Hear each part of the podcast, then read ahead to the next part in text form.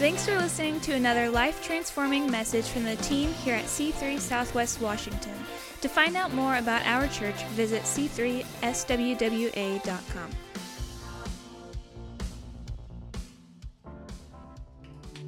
Good morning, everyone. I am so incredibly thankful to be here today and to get to share God's word because He has been working in my heart all week and putting this message in my mind, and I just, I'm going to trust Him to bring it out of me into your minds, and I pray that the Holy Spirit will speak to you as He's spoken to me. Um, to introduce my character, we are talking about Peter today.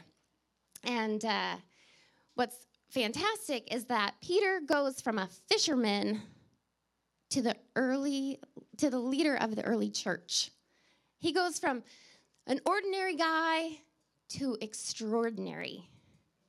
Uh, Peter has a lot of nicknames in the Bible or names that he's, he goes by. He is Simon. And then when uh, you read different verses about Peter, sometimes he's called Simon, son of Jonah, sometimes he's called Simon, son of John.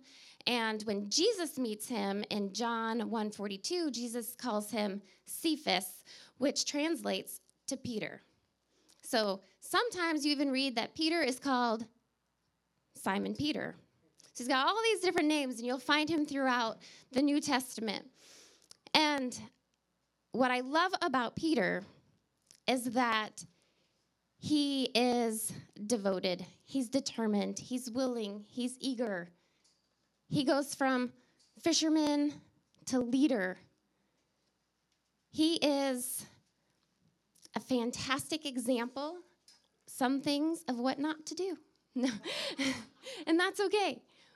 Uh, last week, Stevie was talking about uh, Moses, and he said this quote. I wrote it down. I wanted to share it again because I thought it was perfect.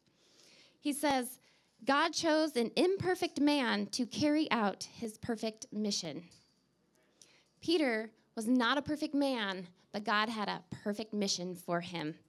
And what is so fantastic is that he trusted God in that mission. So, from the very, very beginning, Matthew 14, or sorry, 4:18 to 20, it says, As Jesus was walking beside the Sea of Galilee, he saw two brothers, Simon, called Peter, and his brother Andrew. They were casting a net into the lake, for they were fishermen. And Jesus says, Come, follow me. I will make you fishers of men. At once they left their nets and they followed him. What does that even mean? What is a fisher of men? You know, Peter knows fishing. The only thing I know about fishing is what I've seen on like Deadliest Catch, and that looks terrifying. Um, not a life I want, but Peter left his fishing net and he followed Jesus. Man, that's trust. I cannot always trust myself, let me just tell you that. I have a really hard time trusting some of the decisions that I make. And I'm not talking about like sketchy things. I'm talking about like, what color paint should I paint my house? Hmm, I really like this one, but I don't trust that I really like it. So I'll go over here and I'll, well, maybe this one. No. Peter trusted. And that is my point for Peter. So let's pray and let's talk about Peter. Thank you, God, for being a God who is trustworthy. God, I put my trust in you right now, Lord, and I know that you have a great plan and a purpose for me and for all of the people in this church. God, I pray, Holy Spirit, just come over each of us and let your words speak deep into our hearts. Let your message be personal to every one of us, God. I pray this and I believe this because I trust in you. Amen. All right. My first point. We're just going to hit trust. That's the only character trait we care about today. And we're going to break it down into three. We're going to trust God's word. So, Proverbs 3 5 says, Trust in the Lord with all your heart and lean not on your own understanding. There are a lot of things that you will not understand, but if you trust in God, He will be faithful. He is always faithful, whether you trust in Him or not. But He will move in your life if you trust in him. So do not lean on your own understanding. And the first story of Peter that I always think about is when Peter walks on water. So this is right after um, the disciples had gone and they they went to to get away. Actually, John the Baptist had just been beheaded and uh, and they get away and the people follow them anyway and and so jesus preaches to all these people. I mean we're talking more than 5000 it just says 5000 men. That doesn't include the women and the children. So this is a lot of people. And the disciples are there and they're like hey send them away. And they're like no no no. Feed them and so they feed all these people. They witness a miracle and then Jesus sends his disciples out and he says, Go, get in the boat, go across the lake, and I'll meet you. And they do. They go and they get in the boat. And then, a little while later, Jesus comes walking across the water. Now, this is crazy. Okay, I have to get to this because this is, I love, love, love this story. So, it says that they were afraid says, When the disciples saw Jesus walking on the lake, they were terrified. It's a ghost! They cried out in fear. But Jesus immediately said to them, Take courage, it is I. Don't be afraid. And Peter says, Lord, if it's you, tell me to come to you on the water. And Jesus says, Come. Now, pretty crazy. First of all, if you saw a ghost and somebody, like, that's terrifying, right? They're walking in water, but that's terrifying. You see a ghost, and Jesus says, It's me. Like, it's okay. Don't be afraid. It's me. How many times has somebody told you, Don't be afraid? And you're like, Okay, I'm not afraid. I don't know about you, but that doesn't work for me. But Peter's like, If it's you, then tell me to come. Now, I don't know about you, but if you're in a boat and somebody's walking on water and you are you going to just jump out of the boat and be like, "Yeah, I'll come." That's trust. Like Peter puts his trust in God. One, if that's you, boom, I'll get. I'll get out of the boat. Two, he trusts that he can he can get to Jesus. He's to walk across this water. I don't even know how tall the boat is. Like maybe that's scary, right? Like just climbing over the edge and and going in. How cold is the water? Like I've got all these thoughts. Like, oh, I don't know. But Peter does it. And that's what I love about Peter is that he does it. He acts, he gets it done. He trusts Jesus and it doesn't delay his action. So, as soon as he gets out, he walks on water. And then he takes his eyes off Jesus and he starts to sink. Now, Jesus says, You of little faith, why did you doubt?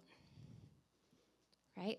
So, First of all, in order for Peter to jump out of this boat, he has to know the character of God.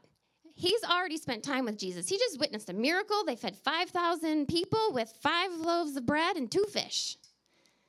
And he jumps out of the boat because he knows what Jesus can do. And you guys, you, in order to trust Jesus, in order to trust God, you got to spend time with him. If you are missing out on spending time with him, then you don't know what he is capable of. You have to pray, read your Bible, learn, gather, be encouraged.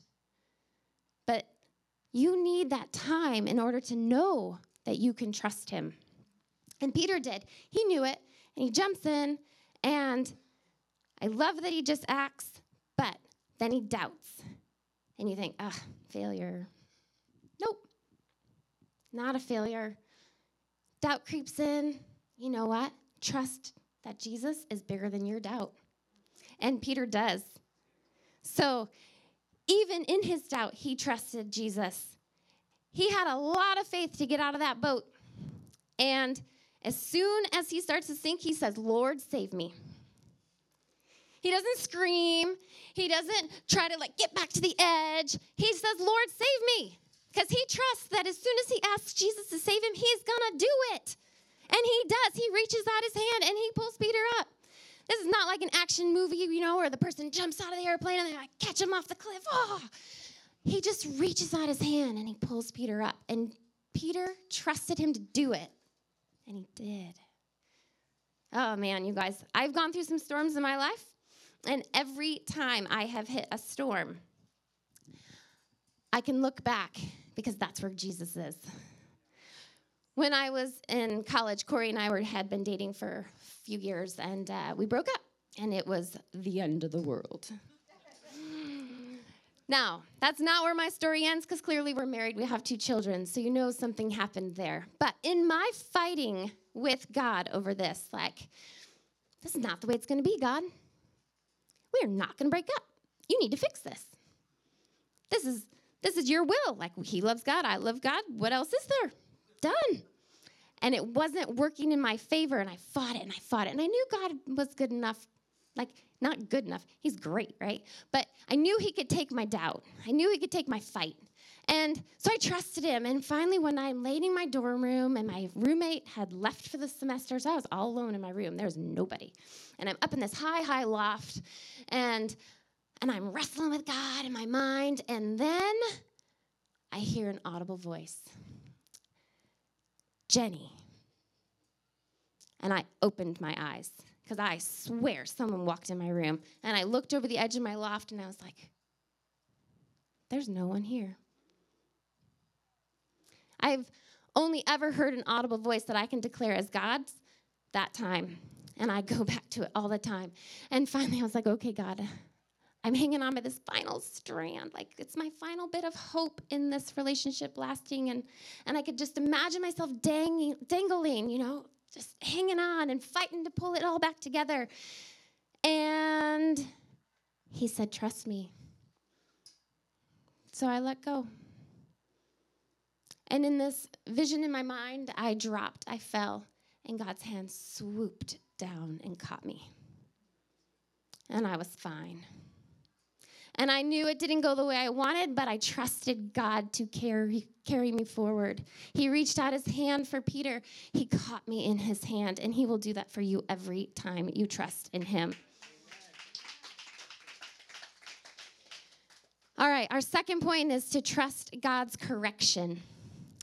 That's fun. we love to be corrected, don't we?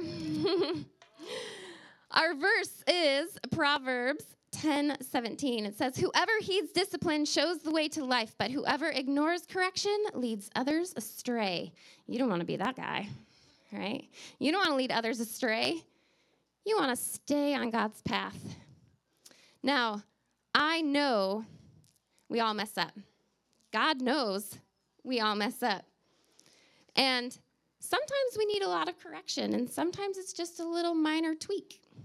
Just it's a reminder, that's all. And sometimes it's bigger. What I love about Peter is that he lets the mistakes that he makes and the correction God gives him, he lets those things help shape and guide him and move him forward. He is not a whiner. He's not an excuse giver. He's like, oh man, what about me? No. Peter owns it. He moves forward and he presses on because he continues to trust God even when he is corrected. There are three times that I can think of that really stand out for me for Peter being corrected. There's a lot of other times, but these three times in particular. So the first one is when um, Jesus is talking about his death. Now, I want to remind you that Peter has spent a ton of time with Jesus. Jesus calls him to come with him. He becomes uh, one of the very first disciples. And anytime he's mentioned in the list of the disciples, he is always mentioned first. Jesus takes him with him on some special assignments. I don't know what else to call them trips, missions, whatever they might be, where he is only one of a few disciples invited to go and do these things. He has seen Jesus raise a dead girl back to life. He watched as Jesus healed his own mother in law from her illness. He's seen blind men see and lame men get up to walk. He has witnessed some good things. And then Jesus is talking about his death. And, and Peter's already declared that Jesus, when he asks, Who do people say that I am? Peter says, People, you're, you're the Christ. Or who do you think I am? Who do you say I am? And he says, You are Christ.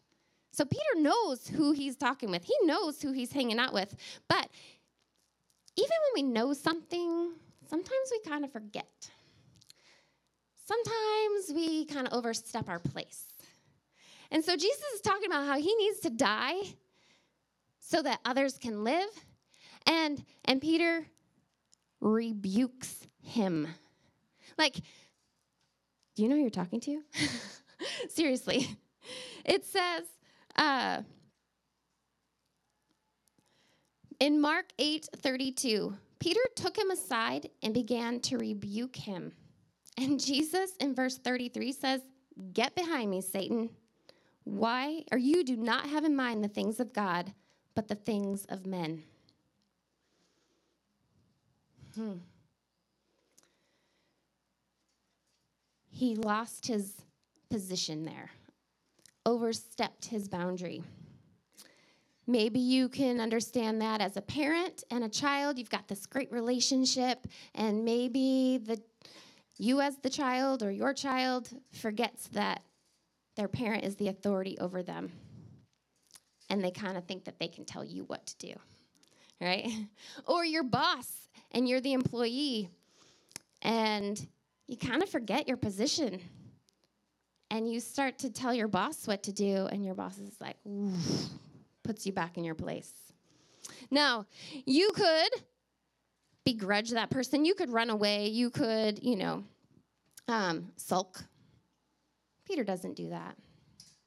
Nowadays if that were to happen like you would unfriend them. You would stop following them on social media and you would like uh, give them a thumbs down. Peter doesn't do that. The second time is that uh, the night Jesus is to be betrayed. He asks Peter, James, and John to keep the watch while he goes to pray. Jesus knows he's about to be betrayed, and he is overwhelmed with sorrow to the point of death. Like that is how sorrowful Jesus is feeling during this prayer time. And he asks his three closest disciples, his maybe his three closest friends to pray for him while he to keep watch while he is praying and they fail every time. they keep falling asleep. Simon, he says to Peter, are you sleeping? Now wait, it's not just Peter. There are three of them. But he calls out Peter. Uh, well, what about them? No, no, no, no, no. Peter didn't say that. But that's what we would probably say. That's what I would say. Well, that's what the kids at my school say. That's what my kids say. You know, someone's getting in trouble and there's a group of them and you call one of them out and they're like, oh, what about them? You didn't say anything. To, they were doing it too. No, those are excuses. The fact is, he was right about Peter, regardless of what he said about the others. And Peter doesn't sulk off. He, in fact, sticks around. His spirit was willing, but his soul was weak. But God is good.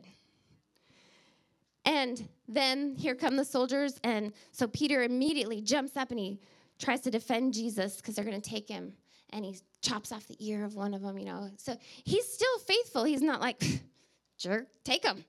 You know, you just called me out and not anybody else. Go ahead and have him.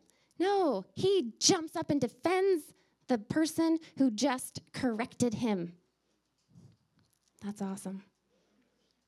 That's a good example. And then the third time that Peter gets really corrected and this is a preemptive correction. How many of you like that? when you get corrected before you've even done anything wrong, oh, the injustice, right? Tell your kid, hey, I know you're not going to do that. You need to do this. Uh, why do you always think I'm not going to do it? Well, then they don't do it. Turns out you're right. This is prior to Jesus praying in the garden he tells the disciples that they will all fall away, and Peter doesn't believe he will. I mean, he's all in. He's all in for Jesus. He's all in. Even though he messes up, it doesn't stop the fact that he, he's following him. And so he tells them, Peter, before the rooster crows, you will deny me three times. No, no, no, no. Surely, it's, well, let me find this. It says, after a little while, they're standing there, went, to, oh, oh, sorry, different part. I want to make sure I get this right. So, before the rooster crows, you will deny me three times. Now, all four of the Gospels talk about Peter's denial. This is a big deal. Like every one of those books talks about how he will deny Jesus. And then after Jesus is arrested, and then he's taken away, and Peter goes and he sits outside the courtyard. And in Matthew 26, 69 to 75, I'm just going to read some of these. It says, Peter was sitting out in the courtyard, and a servant girl came to him.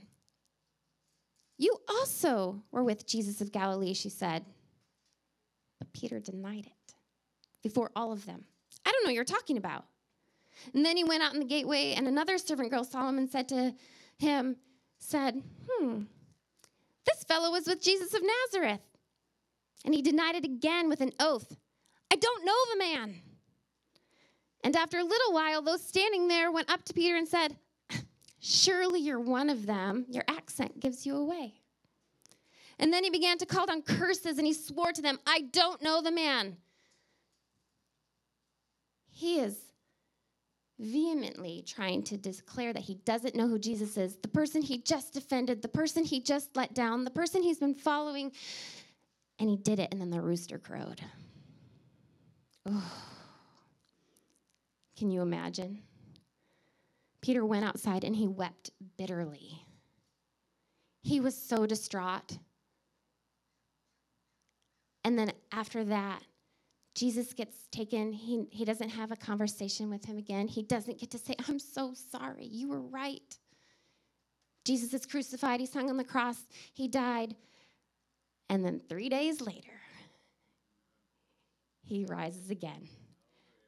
And the tomb is empty. And I can only imagine Peter's feelings in this time because he let him down. But guess what? He didn't take off. He didn't go in hiding. He didn't say, oh, I'm just, I'm out of here, you guys. I tried. I'm done. I'm moving. Nope. He sticks around. And then when Mary Magdalene comes back and she says to the disciples, Hey, the tomb is empty. In Luke 24, 9 through 12, it says Peter runs to the tomb. He didn't like, oh, I guess I might go see if he's really in there. Like he wasn't afraid. He runs to the tomb to see if he's there. I love that. Don't be afraid to be corrected by Jesus. Allow God's correction to change you. Don't make excuse, but allow God's correction to change you. And then the third point is to trust in God's purpose. So, the Lord gave me this message I knew you before I formed you in your mother's womb. Before you were born, I set you apart and appointed you as my prophet to the nations. We were all created with a purpose. And some of you may strongly know what yours is, and others may be seeking it still, but that doesn't mean that God doesn't know what your purpose is. And again, if you're not spending time with Him, if you're not praying, if you're not reading, it's harder to find that path. You got to pour in, and He will call you to that purpose.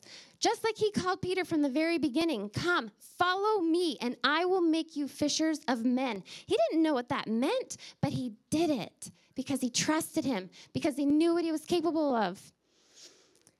Now, when Jesus comes back and he reveals himself to the, the disciples, on the third time he reveals himself to the disciples, some of them are out fishing in the boat.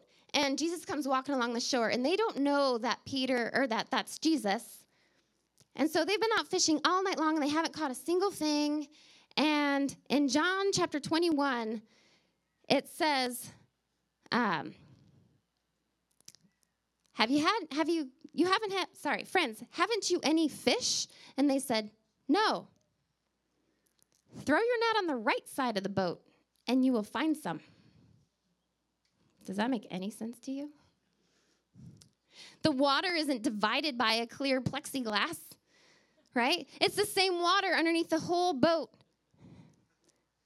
It's the same sea. Throw your net on the other side. And you know what? They don't go, crazy.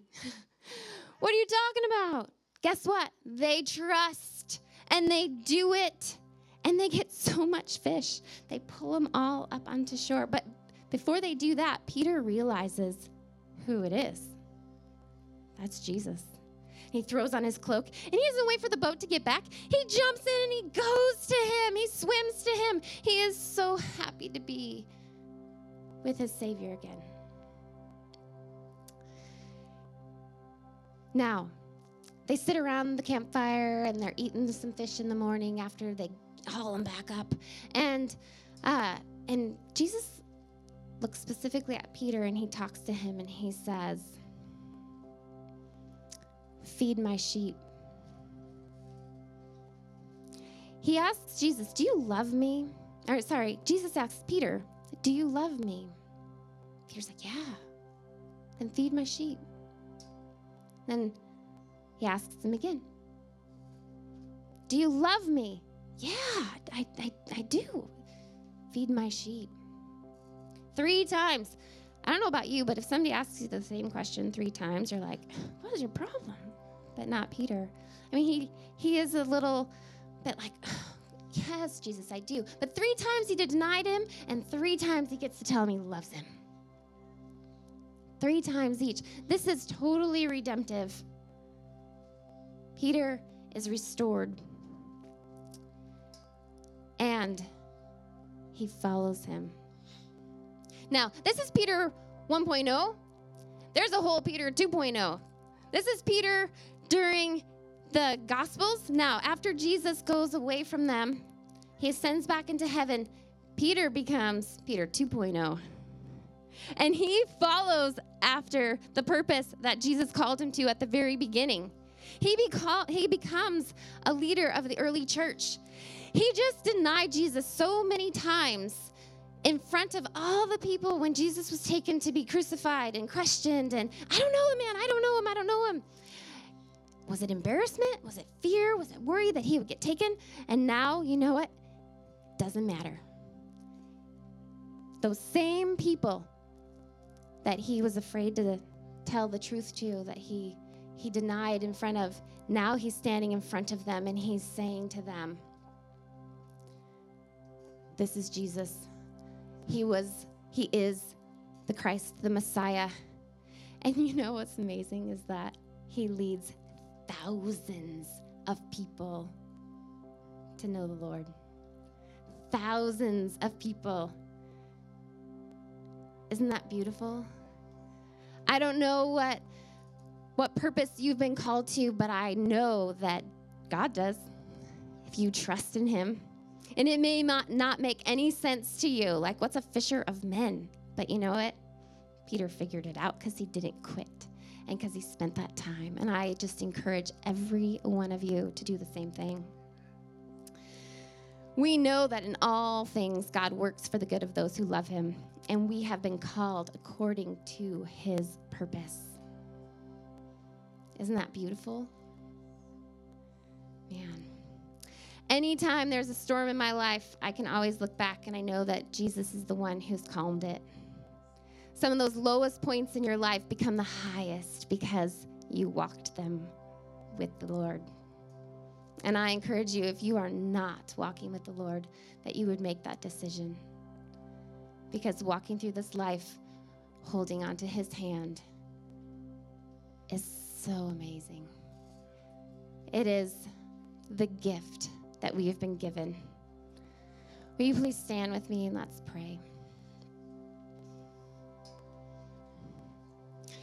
Heavenly Father, I thank you so much that we get to trust in you. I thank you that you came and you died on the cross.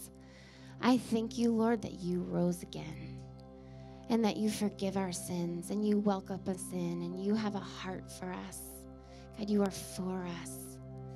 And no matter where we've been on this path, Lord, I know that you are willing and able to forgive and to save, to reach out your hand and to lift us up, to guide us and direct us, and to show us the purpose that you have laid out for us. God, I trust you. If you trust in the Lord, just raise your hands. I trust you, Jesus. I trust you for all that you have done in my life and all that you will do. I believe in your word. I believe in your power. Thank you, God. Thank you, Lord. Amen. Thanks for listening. To find out more about our pastors, leaders, and what we do at C3 Church, visit our website at c3swwa.com.